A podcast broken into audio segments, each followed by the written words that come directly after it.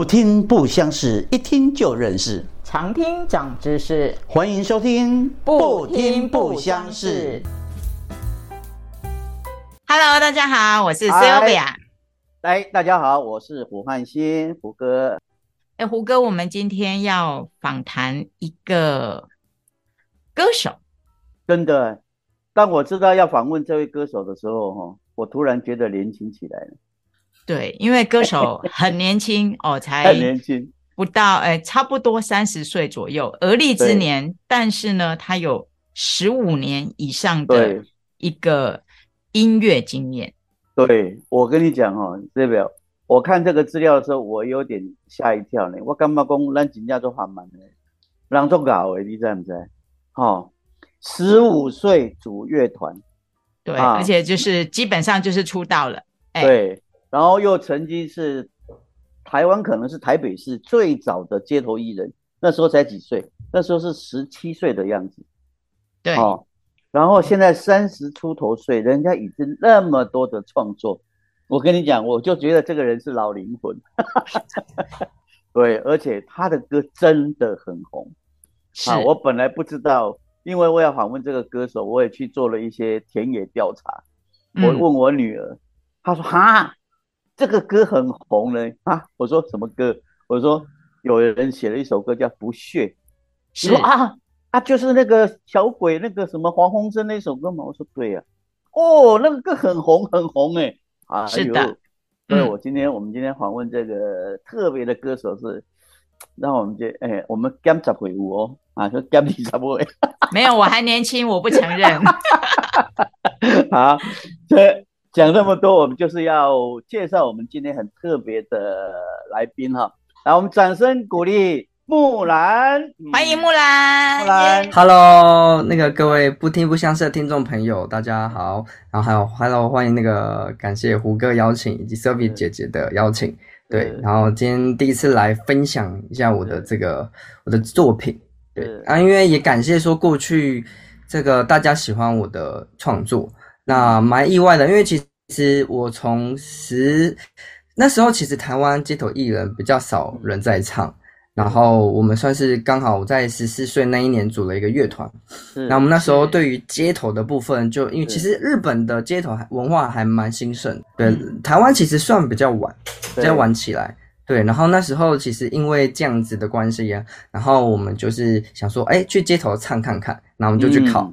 那其实以前过去的街头艺人，大部分都是比较这个年纪稍长的啊，对，谈一些那种呃，对呀，纳卡西，对，纳卡西，对，就是那种台湾最早的音乐的风格，纳卡西。然后比较少会有那种摇滚 rock band 的那种街头的形式，对。然后，所以我们那时候就试试看，那没有想到一试，哎，竟然就是呃反应还蛮好的。然后那时候我们也有给自己的目标，就是累积一些群众。然后我们就开始发我们的第一张 EP。那我们那时候的第一张 EP《白色幸福》，那时候也是小鬼黄生鬼哥帮我们画的封面，蛮谢谢他那时候的合作。那其实当初鬼哥一开始是从主持人开始的，嗯，然后那时候刚好他有想要转型，就是变成歌手，嗯，所以那时候他那时候在挑歌的时候，就因为我们都会交歌嘛，每个月都要交歌，写很多，然后就写了一堆歌。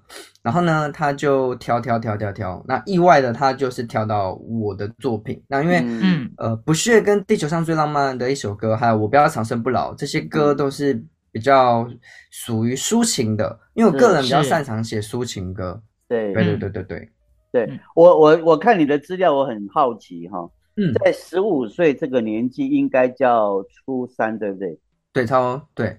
哎，啊，你在玩这个，你家人没有意见吗？嗯，其实我蛮幸运，家人过去蛮支持我的。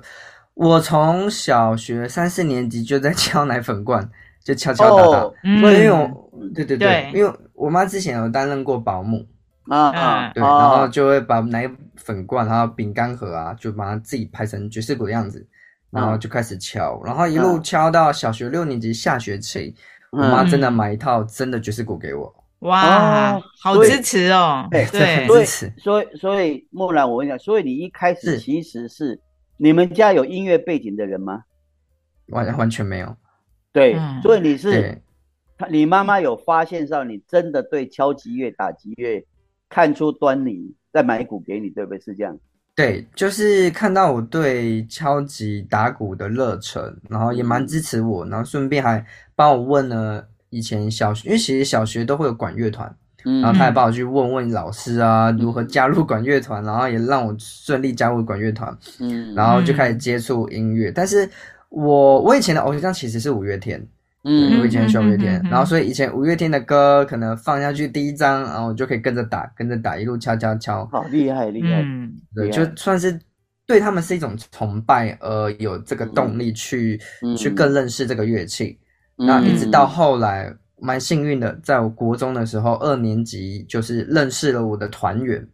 嗯，他们就放肆的团员，对对对，放肆的团员。那他们就说：“哎，有没有兴趣？我们可以组个乐团啊，然后我们可以玩音乐。”然后那时候觉得，嗯，蛮酷的啊，因为我的偶像是五月天。哎呦，感觉这个朝着五月天在走的路，哎，有机会哦。所以那时候就就答应了。对，然后我们那时候也很也很这个不知道哪来的自信啊。哦，对，然后那时候唱唱街头啊，然后也是。丢很多 demo 给各个唱片公司，这样对对对，没有年年轻最大的好处就是我们很厉害这样子，因为如果你没没有对，如果没有这个自信，你走不下去的。嗯，啊，对，确实，因为欧弟上像我们这欧弟上就是越走越没胆。所以他们才有很年轻就已经基本上是上上很大的舞台表演。对对对，前面都已经我非常欣赏你这样的一个个性，就是说，嗯嗯，因为我我们在节目中也曾经聊过，就是说，对于孩子的发展哈，作为家长的，就是要百分之百的支持。嗯，这倒是真的。所以我才很好奇你父母亲对你这个看法在这里。嗯，我觉得你是一个很幸运的小孩了。好，能做到算是幸运，真的真的，而且你一开始进入敲击乐、打击乐，是做一个创作者来讲非常重要，因为歌曲刮来电哈，因为你闽南话闽南话听得懂吗？可以可以可以可以哦，因为我这节目是双声带哈，看来我知道，我做功课，对对对，现在一个。歌仔戏的这个老师来当嘉宾，呃，听他台语，对对对。因为我现在的工作里面还在推帮那个杨丽花跟陈亚兰做歌仔戏的推广。对我，我妈很喜欢看歌仔戏啊，是是是，很好，感谢感谢啊，对对，都知道。今晚嘉天过有台湾哦，还在重播，可以看一下。然后真的真的，还再宣传一下，因为我们明年二月二十五号、二十六号在国纪念馆有嘉天过有台湾的舞台剧版。是这个，请你妈妈也可以关注一下。真的，真的，真的，她应该会很有兴趣去看这场表演。对，这是爆笑版的，有陈云跟郭子乾，有那白云跟郭子乾，哦，蛮酷的，蛮酷的。对对对对，好，我们回归这个商业让工商时报，哎，工商时间一下，对不对？刚刚听到那个木兰讲这一段哈，我觉得我是觉得我们应该来想一下，他在创作上来讲。因为他原来是一个，他一路走就是做，因为我们讲究了幕后，对不对？他是鼓手出身嘛。那他后来做了一批，然后现在又有今年又有新的作品，等一下我们也会谈到。先请木兰你来聊一下，你这一段的转变是怎么来的？我其实会，其实说真的，大部分打节奏跟旋律和弦是没有关系的。是对，那我意外那时候，因为大家在玩音乐、玩乐器嘛，都会好奇说：“哎，你这个东西是什么？借我玩玩看。”然后就偷学了一点，所以我后来我也会弹了一点吉他，然后才开启我的创作的路线。对，所以其实过去也是因为这样子而开始写歌，那一路就是这样写写写写写到后来，呃，其实因为我觉得每一个团体、每一个男生遇到这个兵役都是个问题。对，其实我们那时候。发了 EP 两张，然后又发了专辑，嗯，然后到后来因为这个面临兵役的问题，后来我们还是决定就是大家都各自先去完成兵役，兵役服兵役结束之后再再来想看看后面的规划，但是后来也就是暂时就是休团，因为大家找到人生的其他的方向，对对对。对，那所以后来其实有一阵子，我那一阵子对我来说还蛮低潮的。嗯，因为曾经那时候我们那时候也是跟着小鬼鬼哥黄鸿升跑了很多各的活各各大活动，包括校园，对，然后一些海内外的表演、演唱会，然后签唱会等等的。那瞬间其实那样，因为我觉得老实说，因为少年得志这这句话是让我真的很有感觉，因为从过去我经历过，因为那当当然过去他们对于我们的照顾真的就是因为我们年纪还小嘛，都会把我们照顾的好好的，嗯，所以我们过去可能就是会比较不会懂得那种知呃知足珍惜的当下的感觉，因为太年轻了，你真的不会这么想，真的不会这么想。所以你就觉得啊来了来啊哦呃那个演唱会结束哦吃大餐好啊我印象很深刻那时候鬼哥那时候还带我们去吃新加坡的大闸蟹我那一直到现在我们那个我们那时候前一阵子在聊天，对就是那个胡椒蟹 超好吃，然后我们一直一 直一直当把费在吃哦，嗯然后等到长大之后回去吃说哇塞没想到一只不便宜要一千多块很贵，到底是怎么吃来的？我们到现在就觉得难以置信。对，就我觉得过去因为经历过。这种的环境，嗯，然后后来因为面临兵役嘛，然后我就开始思考说，那今天没有音乐，我还能做什么？其实过去的我在音乐上是非常坚持，嗯。嗯，对，胡哥，你看我从我妈妈的支持，嗯，给我那种哎梦想哦，好像有机会，然后又加上我又哎这个很幸运，就是进了滚石唱片，哎，感觉又跟五月天更近了。那一路上，其实你不会想到后路，你也不会想那么多，你很单纯，只是坚持啊，我就是喜欢做这件事情，然后我就要一直坚持。那像以前在大学的时候，大学同学都会说啊，你有没有想过你以后如果没有玩音乐啊，你要做什么？其实我那时候就说，我我我很那时候年少轻狂，说我才管不管那么多，我就坚持在我那个音乐这条路就好了，梦想上面。对对对对对。然后没有想到，总有一天我也会面临到这一个课题。嗯，那你们要不要猜看我的第一份工作做什么？我的第一份工作，对，你说你没有创作之后是不是？对我后来大学毕业退伍之后，对，退伍算退伍了，退伍之后应该做房仲还是做保险还是做？哎，蛮厉害的。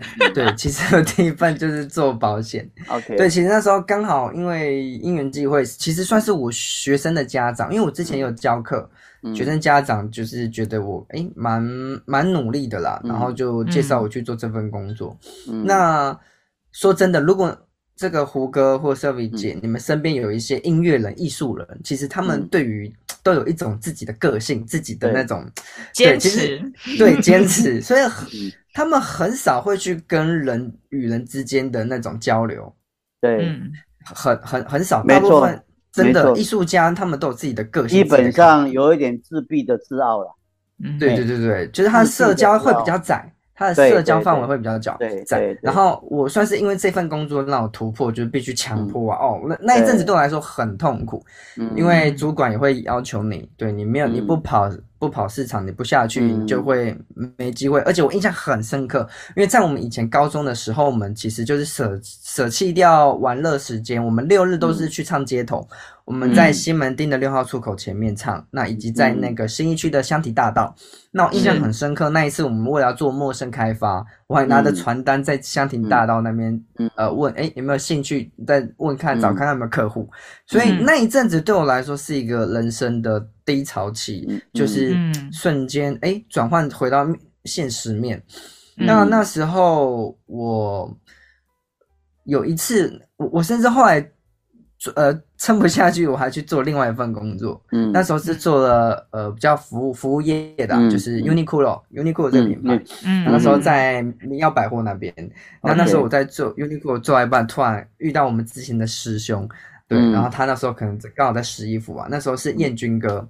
嗯，然后那时候看到他，我当下其实我是真的不想要被他认出来，因为说不出来。曾经一起我们站在舞台上的这个师兄嗯弟的关系，然后突然我现在分就是，嗯，你还在舞台上，可是我已经不是在舞台上。虽然我觉得，当然每一份工作都没有他的好与坏，是看在你怎么样看待他。但我觉得那时候的我还年轻，第一次这样接触。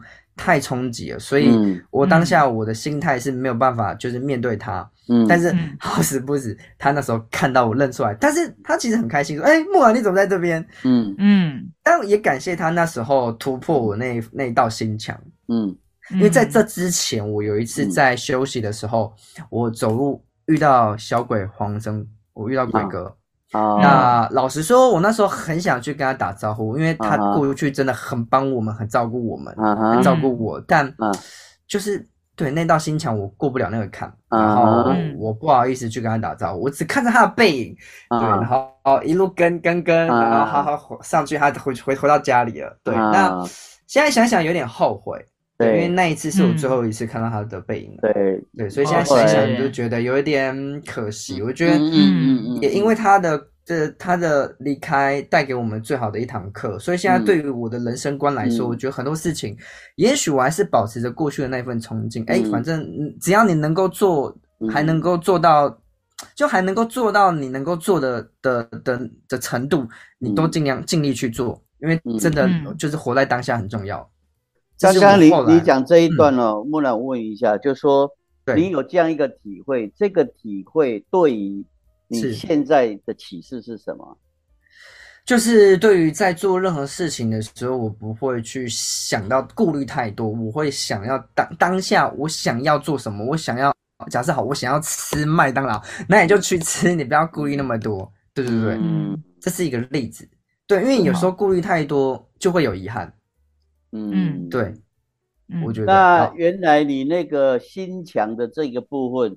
因为你现在在做创作哈，我们这样讲了，嗯，如果人生是一个 cycle，一个一个一个一个风一个风，对，一个风，嗯，那你现在开始走入目前，其实也是在享受这个灯光，享受这个掌声。啊。假设假设这个波段又有一个波段下来，是你没有享受这个波段的掌声，对，你会有什么体悟？从你第一次这个过程到现在，嗯嗯嗯嗯。我觉得会更释怀，因为至少我努力过了。OK，对对。然后，因为像像是那时候，我也意外的，就是其实我原本在二零一九年那时候，我是要去上海工作的。然后那时候我要去上海是韩贤光老师，他们那时候有一家 Live House 酒吧，然后我要去当鼓手老师伴奏。对，那真的也意外的，疫情 虽然对大家来说很辛苦，然后对我来说也是一个转折点，因为我没有去上，我没有离开上海，我还继续待在台湾。那那时候想说，嗯，有朋友介绍说做做看直播，然后就想说试试看，因为确实那一阵子台湾疫情严重的时候，其实大家都关在家里嘛，就都玩手机嘛，是，然后也意外创造出另外一个市场，然后就。意外的也生存下来，嗯，那这份工作我也做了大概也快快满三年了，是是，那所以现在还是现在，我现在还是全职的直播主，对不对？我也做这目前是这样子，然后跟音乐的工作，那也很意外有过去支持的粉丝朋友，还有一些新的，包括新的海海外的新加坡、香港的朋友，我蛮感谢他们对于我的支持。让我可以做我过去想做的事情，因为说真的，你帮别人写歌写这么久，难免都会内心会有一个声音，你也想要唱自己的歌，嗯，对。那刚好有一个契机点，那我觉得哎，可以试试看。然后我就去年也发行了我的第一首歌，就是《蜕变的远方》。那这首歌，我觉得它的歌词跟它的内容心境，就是在讲我这些年玩音乐的心得跟心情。然后也是鼓励大家，就是梦想可以迟到，但是不能遗忘，比不能遗忘。对对，这这这个我在对对对，这个我真的在听这首歌的时候，我哇塞，我就觉得哇，这个好年轻，怎么能够写出这 句话？真的有个老灵魂是真的，真的是又住着一个老灵魂。然后我觉得，因为我这样子的经历过来，所以当我今天。会很有感觉啦，就是嗯，像现在我现在面对的每一件事情，嗯，大家对我的支持，我所做的每一件事情的心态，我觉得跟过去会不一样，因为我知道我又回来，我靠我自己的力量努力又回来舞台，我会更珍惜在每一份，嗯，每一个阶段每一个环节每一个人，对对对，那个心态感受我觉得很不一样。所以说，是不是你现在比较能够感受到那种享受？过程比较不在乎结果的这样的阶段，啊，对，就是说从音乐创作外公哦，那些行业是安尼吼，嗯，我打了讲一句话哦，宰割不如命好啦，这就你听得懂吗？怎么说？才高不如命好，不如命好。哦，对对对对，你在这个行业中，你一定有非常大的感受，在台上很红的，其实表。根根基或是底蕴并不见得是最好，嗯嗯，但是他的粉丝缘就很强，对。那有时候我们自己会妄谈啊，我的这高，我的这厉害，我那都没按，有没有？嗯嗯，有也是有这种，有有有有。所以我在我在电视界这么长的时间，我经常讲一句话说：角色无大小，高下在个人。嗯，你要自己能找到一个自己的角色，角色比较重要。对对对，哦，所以我刚刚听完你讲，我觉得非常同意你，就是说。经过第一段的这样的给你的，因为我觉得这的是礼物嘛，哈。对对对，确实。对你现你现在反而会享受音乐的创作了，啊，音乐。那我你现在的做的，因为我们现在讲说跨界经营，你也跨界经营你的直播，那把音乐当做你的兴趣，如果这个兴趣能走出变成商业，那就变成商业。对。啊，如果没有变成商业，我垂直衍生。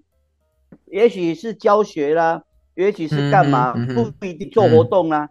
对，你的压力没有那么大，得失心没有那么大。其实那个木兰，应该我看最近其实也蛮多活动的嘛，甚至有一个线上的演唱会，我有看到就是这个哦，对，那是在今年九月办的一个生日音乐会。对对对。对对对，所以那时候我看很多人刷礼物啊，对对，那 因为其实我也有跟观众许愿啊，因为我其实，在直播呃快满三年了，都没有拿下台湾区的前一百名的白帮主播，那我在今年九月也也也拿拿下这个荣荣耀，然后我也承诺我的观众，好，那我老实说，我我我赚到那些钱，我全部都。都梭哈下去，对，因为我这一次有这个发了新作品新歌《斯查夫》，那这次这首歌它是走这种中国风的路线，对，中国抒情摇滚。那老实说，你今天中国风要拍 MV。就会很花美术的钱，这是不否认的。拍的那对对，谢谢。那因为刚好这一次的作词人跟导演也是过去不屑跟地球上最浪漫的一首歌的共同创作词人，所以其实这是这首歌对我来说我也非常期待，因为也是对于说呃经历经历鬼哥呃的这些小鬼黄生鬼哥这件事情之后，然后大家乐团也休团了，但是靠呃透过我的力量。把大家凝凝聚起来，在做些个什么东西，所以对于这首作品，我自己是真的很喜欢，所以我会愿愿意为了这首作品，就是花了很多金钱跟心力做到最好这样子。好，对对。既然你现在谈到了这个斯查夫哈，我们当然也要再来深度的谈谈这一首曲子哈。虽然我这样讲好了，因为我自己在学弹钢琴。哇哇哇！厉害厉害！我跟你讲，不是厉害，因为我是欧力上给扛回。不会不会，也是一个对。我们是学到了学到了。对对 对，已经很好。那我我的学法是我一定要找歌嘛哈。嗯。那两年前我还有参加一个卡拉卡拉 OK 班，还有一些台湾的啊。那后来呢，我们这班停了。后来我找歌都要到 YouTube 去找。对。每一次找的歌呢，就是大陆歌。因为我对台湾歌不熟，那我在大陆歌就找找找，就很多这种古曲风的歌，古风，对对对，古风，哎，嗯，因为我听到你的诗茶，我第一个直觉过啊，阿这木兰是第六个吗？哈，后来 笑死，很正常，很正常，对对对，所以我非常好奇，说你在一个台湾目前流行的这样的领域中，为什么会选这一个这种古？风格的音乐吗？对，东方摇滚，东方摇滚，对对。来，想想听你来讲一下。呃，其实中国风的曲风我从以前就很喜欢了。那其实在我在组放肆乐团的时候，我们那时候发的专辑十首歌，其实其中有一首歌是中国风，那首歌是摇滚的。那时候我就已经有埋下了一个种子，因为我个人是很喜欢那种古调，就是那种五声音阶的的旋律。那我其实这次的这首《私茶赋》这首歌，其实在我的电脑硬碟里面已经私藏十二年了。哦，所以你很早就做了吗？有，这个更早之前就做了。天哪，真的十二年呢！对，那那时候我是大概二十岁左右写的吧。那那时候因为我一直都有个憧憬，因为这首歌老实说我自己很喜欢它的旋律，因为我觉得它的旋律很特别，因为有真假音的转换。然后它这首歌从头到尾也只有五个音而已。嗯，没有任何其他的两个音，它只有五声音阶，就真的只有五个音五声音阶，哈，对。那这首歌我从以前就告诉我自己，我希望总有一天，我觉得这首歌可以好好编，因为我觉得它很棒。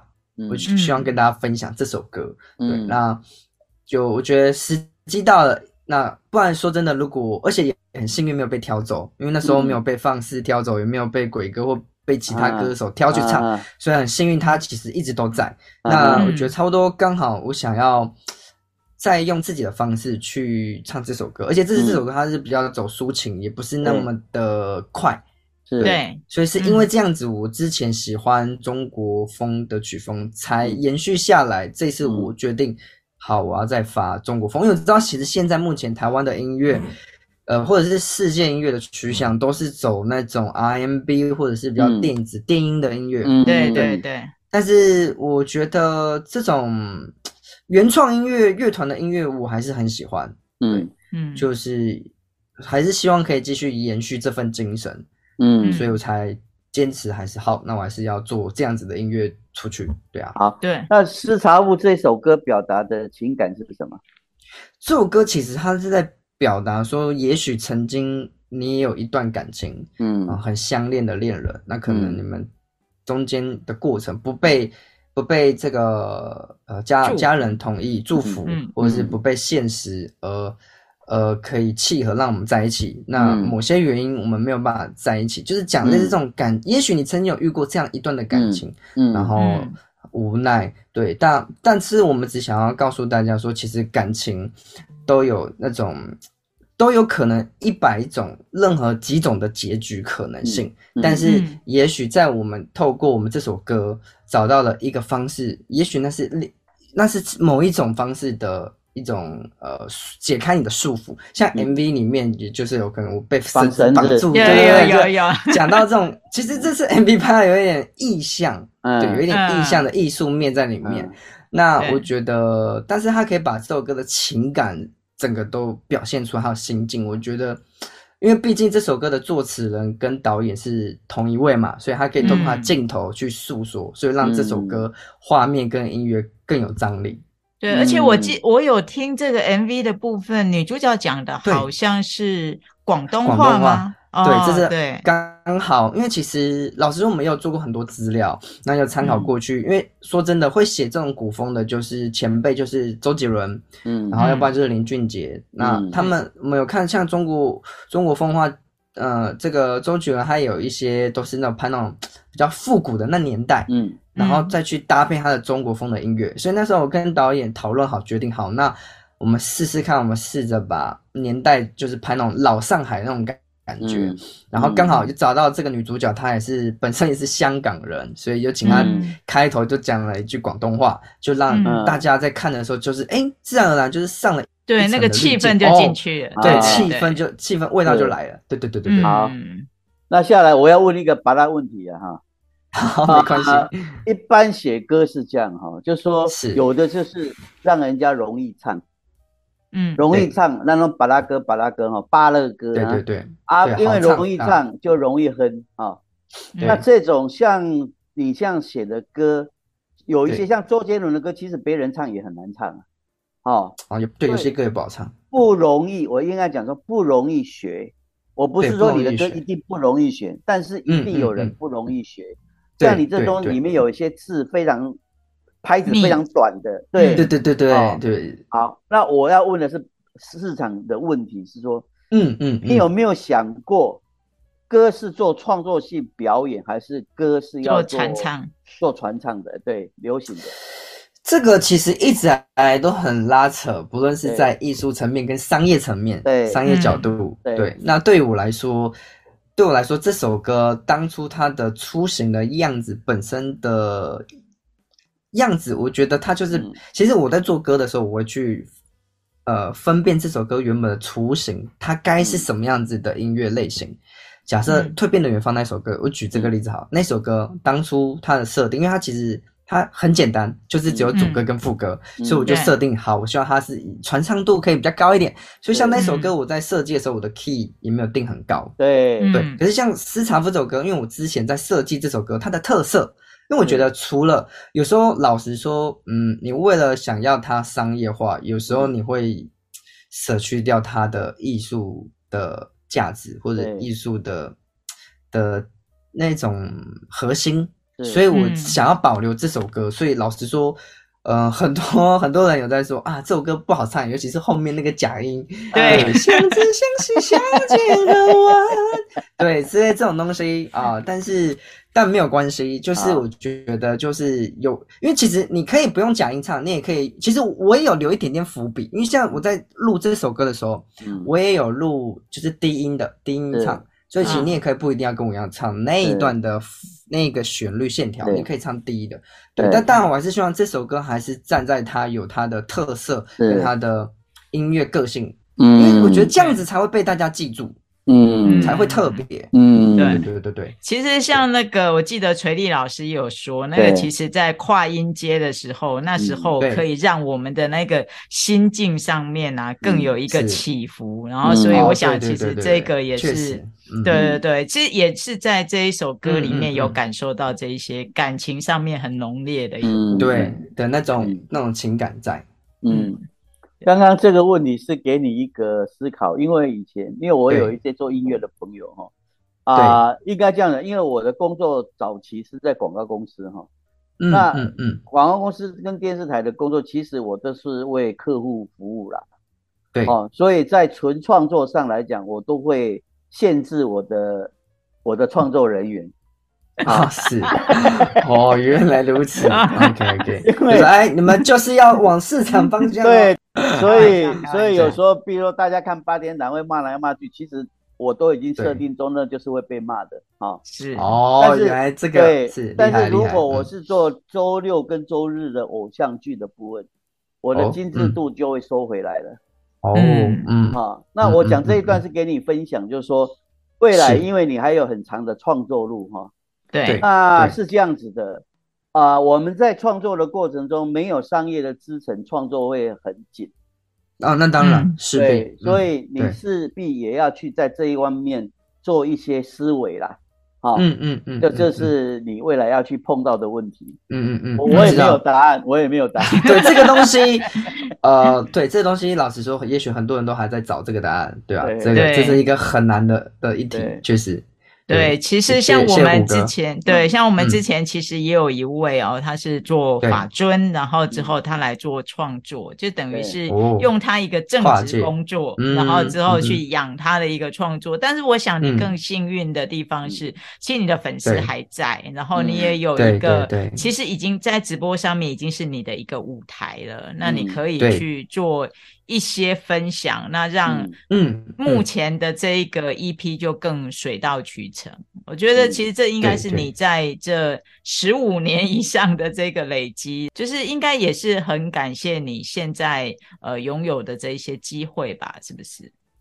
对啊，确实，因为我又呃老实说，我现在目前没有任何经纪公司，我还是都一个人对自己就是去规划自己的。嗯的步伐，然后想做些或者跟朋友、跟导演讨论我后面的计划之类的。那，嗯，我靠我自己的力量再回到舞台上，所以我会更珍惜目前所所获得的这些大家的支持跟肯定，对吧？那我也希望未来也还是有继续更多的作品可以跟大家分享。对啊，我自己也是有有给自己，因为其实今年也快结束了，时间真的过得很快。嗯，那希望明年有机会可以真的发属于我个人的首张专辑。对，嗯，目前给我自己这个很大的，我知道很大目标，因为你要发专辑，你歌不是只有一首两首而已，要十多首。对，那现在要六首，现在要六首，至少要六首，对，最少六首。我跟你讲，木兰，你一定要留几首我们可以唱的哈。可以，一定一定一定，当然那是当然。音阶哈，在中央都这上下八个音阶里面，要跑太多。好好一定会的啦，一定会的。对啊，其实有些歌会比较艺术面，但还是会有一些会让大家好好可以哎跟着一起学的地方。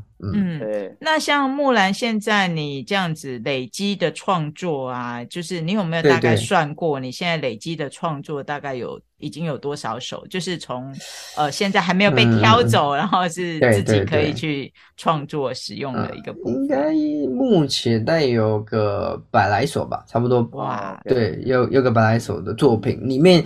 这百来首的作品，有一些我可能会再思考一下，因为有些东西其实是很很棒。举举个例子，斯塔夫就是个例子，对，是，就是哎，可能拿出来好好整理，它又是一个很好的的歌，对啊，嗯嗯嗯。所以你在创作的时候啊，所以你在创作的时候是有感觉，然后再来创作呢，还是你有一个固定的创作频率？这我还蛮好奇的。我觉得创作对我来说有时候很刻意。假设我今天想要为为了一个主题而写而写，通常灵感都不会来。我觉得这是一个很对很妙很玄的地方。对，灵感都是是突然灵光乍现啊，你感觉来了，你就开始一直一直弄一直弄，它就出来，就会一个样子，真的是这样子。对，所以有时候太刻意，你想要要灵感，它其实是不给你的。我说弄老半天，是，应该有感觉哈。对，对不你在问这个问题，我来先做一个形容哈。是，他们很像当机啊，当机，当机懂意思吗？机桶，机桶，我知道。机桶。说现在哦，现在我被 key 档哈，就就是没 key 档了，嗯，就是在无意中呢感应到了，他就 key 档了。对对对对对，那 K 档就是创作灵感来的。对对对，这样对这个，我说创作的人跟我们业界里面，我们我都经常称呼我们创作的，不管演员啊什么，他们都不是人，他们都不是，不是，是，因为因为人是很庸俗的，因为他不是人，他才会抽离，他会抽离，所以可能他们的情感非常的丰富，很敏锐。看到东西是。像我我在帮那个陈雅兰，我们在催你如果看陈雅兰在演戏，你就觉得那个好像就是突然讲到一句话，他眼泪就可以掉下来。嗯嗯，就他已经很进入那个角色的那个状态，非常快，非常快。以前早期我们有一些演员还要点眼药水。嗯。啊，他不用，他不用，他只要那个那一句话触动，他就可以进来。所以我说那不是人。哇，这厉害厉害，真的。所以 所以你刚刚在问这个，我觉得他像木兰的，我相信他是这样子的，因为你才有办法，你这个年纪去写这种，像你施茶物在二十岁，这十年前呢，你你怎么会？对，十年前怎么会要在 game 哦，怕 game 呜呜呜呜的时候 去想这么深层的一个两性之间的问题？对对对。你你这个问题，我们现在都还想不透，不要说你二十岁。哦，对啊，当然这个是大家人一辈子都在学习的，对，学习爱这件事情，对啊。你会不会觉得你太成熟？呃，不会，其实我觉得我蛮幸运的，因为其实那时候甚至在从过去也好，或者是到后来我工作，嗯，呃，踏到工作，然后也都会互相学习大家的经验。那老实说，其实你。做保险也好，你就是下市场，就是倾听大家的心声嘛，就是听市场的声音，听他们故事，听他们的样，你就会更认识这些人。所以对我来说，这些都是人生经历的养分。对对对，然后再加上有时候也会呃阅读啊、分享啊等等，这些都都是一些学习。我我蛮幸运的啦，就嗯比较早接触到这些东西。嗯哦，你旁边一定有人指导你，让你去看到这么多的东西。你有？我不知道，应该没有。我觉得都是缘分呐，这是缘分。所以基本上这一些创作，其实都是就是自己对生活上面有感悟的时候，从灵感就出来的，并不是说有呃特别的一些教学或者是什么。对对，这个是没有的。对，OK，就是生活啦，生活就是你的养分。对对对对。刚刚你在聊的时候有提到那个黄鸿生鬼哥这一段跟你的合作哈。对啊，你可以来讲一下当时你们怎么样，他带给你什么样的体悟，在你创作上来讲。我觉得在带给我体悟的上是，我觉得他在过去。很 很常跟我们讲一些大道理，嗯，对，其实这也是他的特色，对他很喜欢讲一讲，因为毕竟我们以前很年轻嘛，然后就很好奇啊，哦，对，演艺圈都是存在一个问号嘛，就都会问他，对，各种问他，然后就会跟我们讲啊，观念上啊，我们不能这么想，我们对凡是在做任何事情呢，就是不能输在没有想法之类的，就他给我们的那时候的。一些灌输的一些观念，我觉得都很好了。那老实说，他其实就是像一个大哥哥一样，啊，照顾着我们这些弟弟们，对，然后，然后常常也是跟我们一起呃打闹啊之类的啊。那我觉得在这个启发来说，我觉得在于面对但我不得不否认，因为以前还是很年轻啦，所以当下你接收到，可能真的现在，因为你经历过很多东西，所以当你回头去想着他说过或者他常讲的这些，你就更有会更有感觉。你也许因为年过去太年轻，所以你只是哦听听听听听而已。对，那我们还是在然后哦迷茫啊，还在那边年纪小嘛。嗯。但是真的，我觉得经历到现在，然后又加上他的离开，我觉得会觉得说，嗯，真的他带给我们的影响太多太多了。所以我觉得也是要感谢他，嗯，为我们大家留下这些礼物。嗯，是。所以他的事情发生对你们是非常冲击的。对，因为我印象很深刻，我那时候当下。那一天收到讯息，我我我当下想说，这应该是在开玩笑。我当下是真的这么觉得，说嗯，当下收到这个讯息应该是假的吧，不可能吧？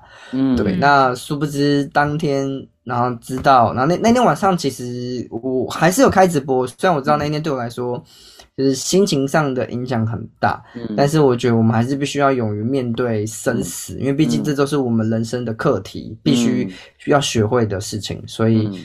但我觉得其实也时间也过很快，也过了这两年多，所以我觉得我们大家至少在过经历过这两年，也都有在更重生吧。就因为它带给我们的一些礼物，让我们在面对接下来自己后面的，因为加上老实说，疫情也是对于我们人类，对我们现在全球全世界来说，都是一个很辛苦的一件事情。对，那我觉得也经历过这些，在经历过他的的这样子离开的那种。提醒我们把握当下，这很重要。嗯，是疫疫情对你的创作带来什么样的影响？我觉得，因为疫情的关系，我觉得，因为老实说，在创作这件事情，难免有时候我们也是需要一些，就是一些疗愈自己，例如说，可能出去。呃，透透气，爬爬山，因为我自己像我自己也有去学潜水，后来去深潜，所以我觉得很喜欢这种户外的活动。那因为疫情，老实说都关在家里，就我自己是很不喜欢，我呃我不算我不算是宅男，你知道吗？就是嗯，我我没有办法坐坐得住在家里太多天，对，所以我是很喜欢向外出去。那既然已经那一阵子就是没有这样子的。被隔绝了，相对在创作上的灵感就不会比较心烦意乱呐，就觉得啊很闷呐，所以我觉得难免还是会影响的，对啊，嗯嗯嗯嗯嗯，没有错，因为毕竟我们人还是得出去，对不对？晒晒太阳啊，对，去到森林里面啊，对啊，那才是最初大自然给我们的的那种 疗愈，对啊，所以放空放空才是有机会创作的，如果你不放空，你没办法创作。对，就是要放很放松啦，其实就是要放越放越松，就越灵感就越有机会会来。对，但是有时候疫情带给我们的是一种疏离跟隔离感，那这时候这个倒是真的。对对啊，是，他还不错，他可以用歌跟他的听众、跟他的粉丝互动啊。对，我觉得我算幸运，是透过直播。那老实说，在过去。直播还没起盛行的那一阵子，如果你今天想要看一个歌手，或想要去听音乐会，或者是想要看我们过去的街头，你就一定要亲临现场嘛，对。不对？可是像现在手机很方便，只要我有时间开直播，我有时间可以看，基本上随时随地手机不离身，随时随地都是可以跟大家互动，而且也可以倾听大家的心声，所以我觉得直播也开启一个新的视野。就也更贴近你的这些粉丝们了。是那个木兰，我我问一个问题：你们现在的直播基本上是是呃直播没有，应该讲没有 AR 没有 VR 这种技术在运用吗？对，目前还没有。但我觉得那个绝对是未来趋势。好，我觉得那应该是未来趋势。节目结束完之后，我未来的发展我再跟你联络。好，没有问题。我们现在在进行一个就是用。你刚刚讲线上演唱会，我我我们现在这个的技术，整个就如你在亲临现场一样，是这样的资源。那那你们乐团只要在 studio 在 studio 里面就好了。那我们就是开了一个演唱会，那我就给你是你是第一排，你是 A 包厢，你是 B 包厢，我还可以划分位置，是，还要划位，对对对，那基本上就是一个。不是我们讲一一个一个 face 而已的，不是一个一个面而已，不是只有平面这样而已，对对对，是一个很让你身临其境的感觉。对对，然后我是 view 看的人，我可以决定我要看你的角度，就好像这一次的足球赛有没有？这次就算有用到那个 VR 的那个，嗯嗯嗯，有没有？我要看九号，九号我要从哪一个球员的？对。对，我可以自己选角度，angle 我可以自己选。哇哦，那个台湾的技术有了，我们现在在开发一个，我们原原始开发是为我们歌仔戏在做的，歌仔戏一样啊，也是外场啊，那对对对，也一样是疫情啊，没有办法演啊。嗯，哎呀，对啊，知道。那我们未来在想这一段，如果这个开始运用的时候，我来跟你分享。哇，胡歌走的真的很前面啊，元宇宙真的真的元宇宙绝对是未来趋势，真的。对对对，因为因为我刚问。木然这个问题，其实我是有感的，因为其实这样讲，台湾的演艺界基本上是辛苦的。对，是。所以，我们每一次在这个节目中访问到你们这样的背景的人，我都是我讲啊，五五五 G 的 fighting 的精神起来足天配。那我知道 是真的。第一个，我们的人口数不够多，这第一个。对，市场人不够多，不够多。然后我们不够多里面，我们这样的。纯金度的人又不够厚，嗯嗯嗯，这个是很重要的。如果人不多没关系，假设我们十个人有五个人很喜欢听歌，那五个也不少啊。可是不是我们，但是十个人只有一个人在听歌，对啊啊，半个人愿意买歌，啊，真的在在在砍半了啊，买歌就在砍半了。所以所以刚刚我们在节目的前半段在谈到说。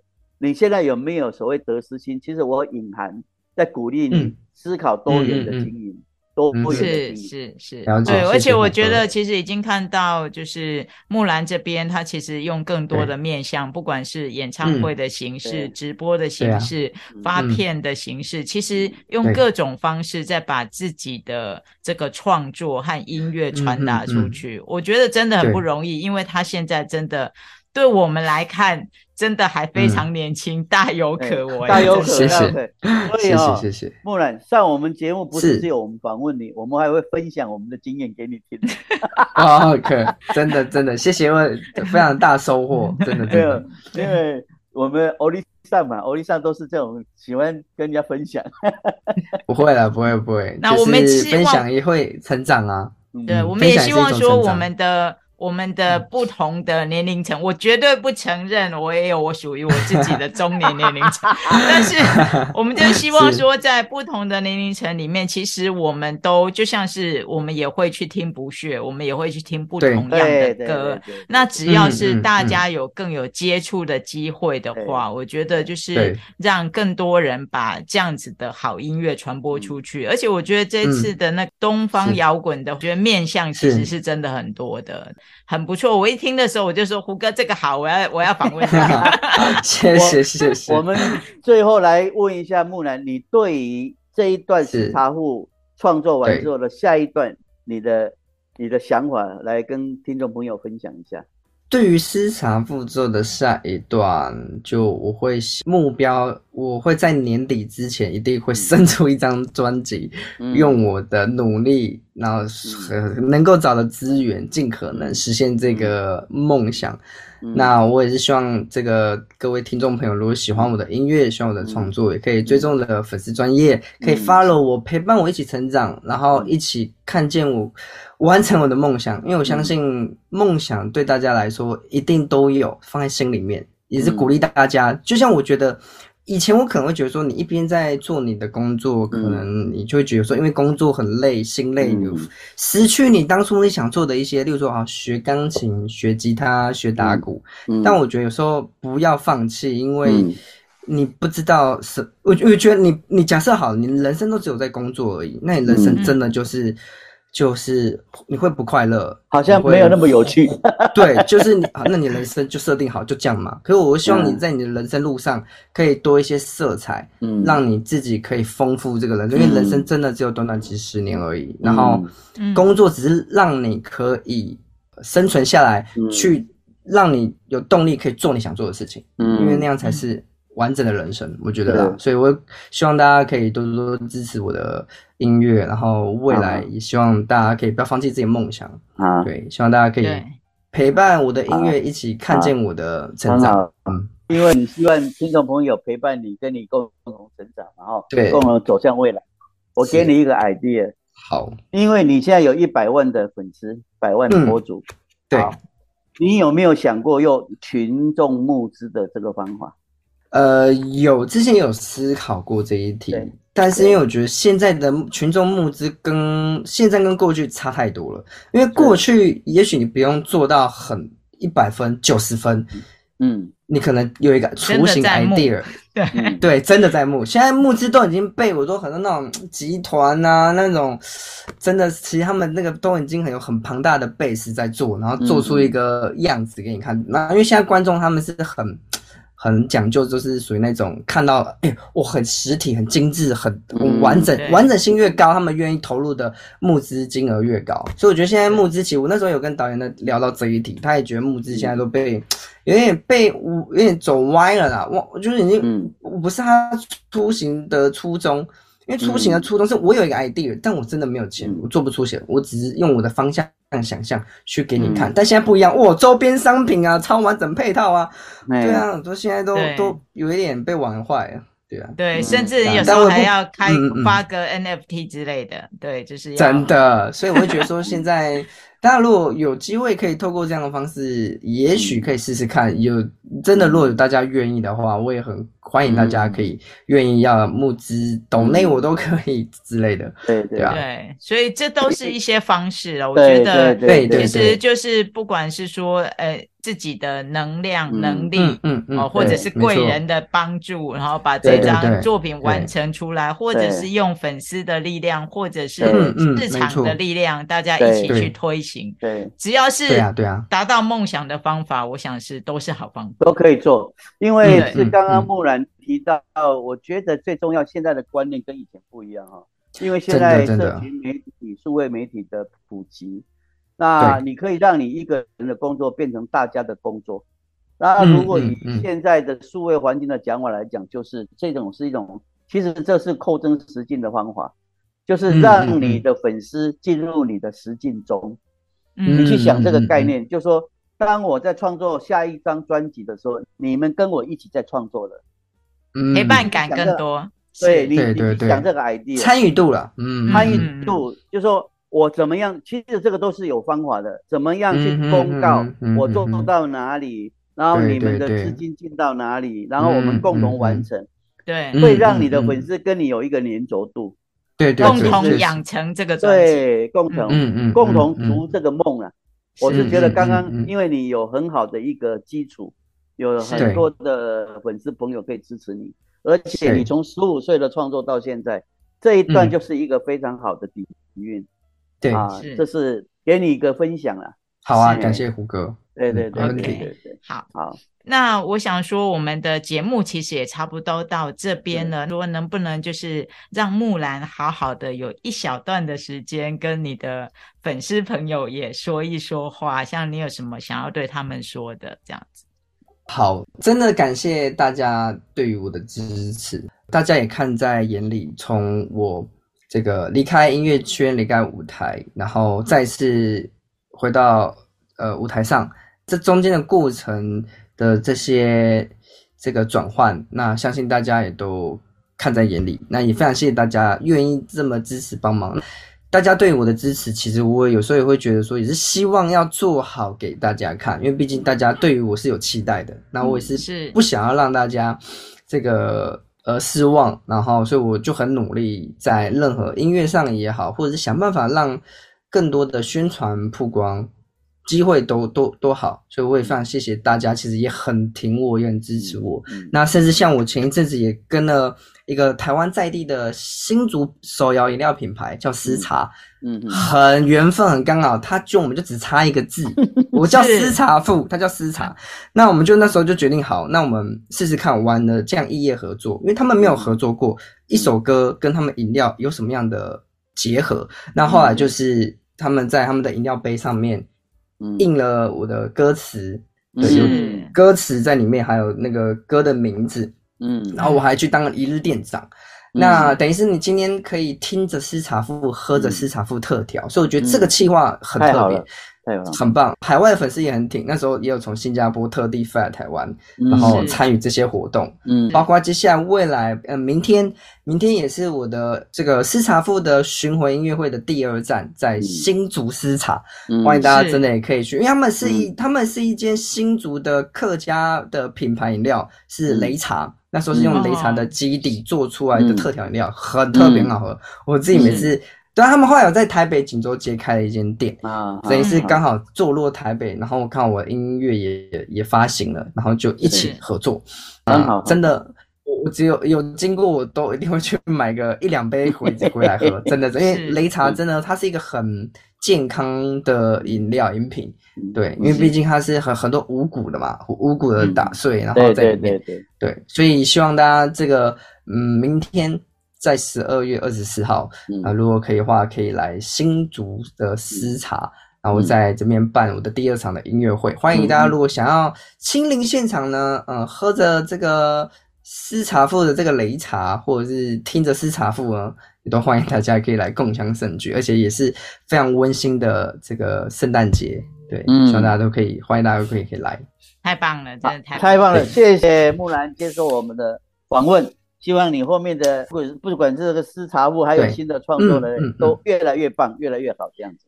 好啊，谢谢，感谢胡哥，谢谢，好，谢谢，谢谢，谢谢，好，下次见，谢谢，下次见，下次见，拜拜，拜拜，拜拜，好，谢谢木兰，是。有什么感想？就我我一种感觉，就是我好像就是虽然多活了十多年，但是并没有到这么的一个对于梦想的坚持。嗯哦，真的能够这样子往前冲的那个冲劲，我真的被冲击到了。对对对对，这个真的从他身上看得到后生可畏了哈。是，但是我刚刚在节目中也跟木兰分享，就说因为我知道演艺界本身就是他有非常大一个就是看不到的机遇。对，哦，那个机遇是老天爷在安排的，也给他一个鼓励。不过我觉得从木兰的身上，包括从他提到曾经中间的一段的转折，哈，他现在已经体会到那种叫享受创作这个过程，这个是非常好的，非常好的。因为这个得失的部分哦，我听公贝啊，一刮点，啊，那现在他创作在享受中，而且有那么多他的朋友粉丝在支持他。我觉得这已经足够了，已经足够了。对，那我们也希望说，就是听不听不相识的朋友们啊，不管是他的呃叔叔阿姨、哥哥姐姐，或者是呢跟他一样年纪大的，或者是比 他还小的弟弟妹妹们哦，都。能够来支持木兰的这个视察部。对，还有他未来的一个创作。是的，然后我们后面也会再放，我们在我们的节目的后面，我们会放就是视察富的一个内容。那我们的对。他的这个专辑的哦不，这一批的这个内容呢，还有他数位的这些连接，对。我们也都会放在我们的说明里面。那希望大家都能够去搜寻，各大平台都有，很好听哦，非常好听。好了，那我们今天呢节目就到这边了。不听不相识，一听就认识，常听长知识。欢迎继续收听。不听不相识，拜拜。我们下次见喽，拜拜。下次见，拜拜。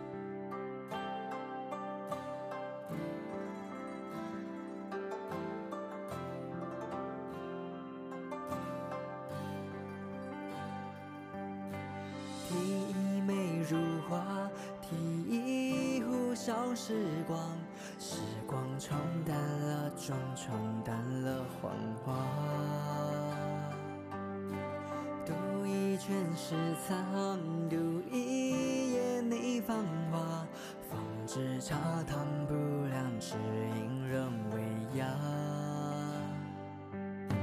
烛转夜长，灯火下，一人在他方，孤影不成双，独留一缕茶香。挂肚千丈，泪。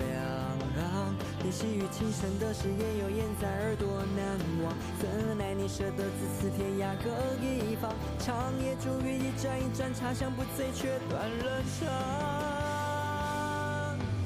叹一声声声声无奈，一句句句句对白。一次次次次又在，相知相识相见恨，相信故事能重来。花灯已阑珊时，谁还在娓娓道来？三一声声声声无奈，一杯杯杯杯打翻，一遍遍遍遍祸害。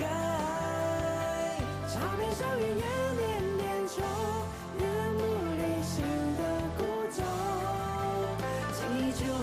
空，我待离人的回眸。将你挂身前，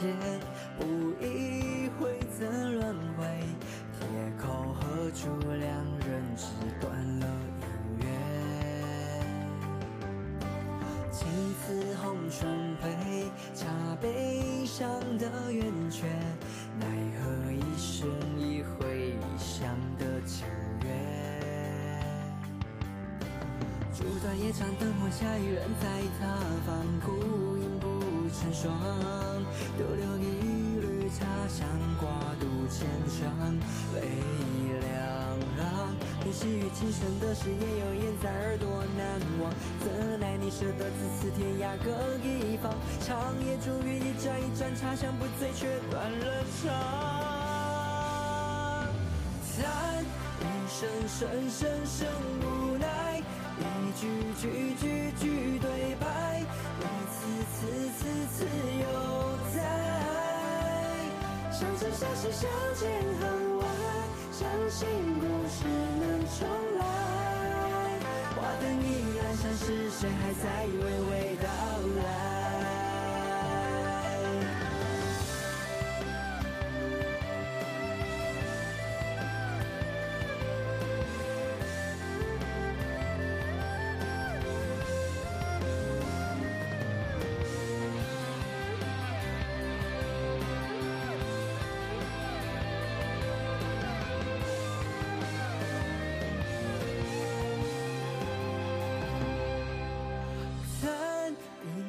声声声无奈，一句句句句对白，一次次次次又在。相知相识相见恨晚，相信故事能重来。花灯已阑珊时，谁还在娓娓道来？三一声声声声无奈，一杯杯杯。变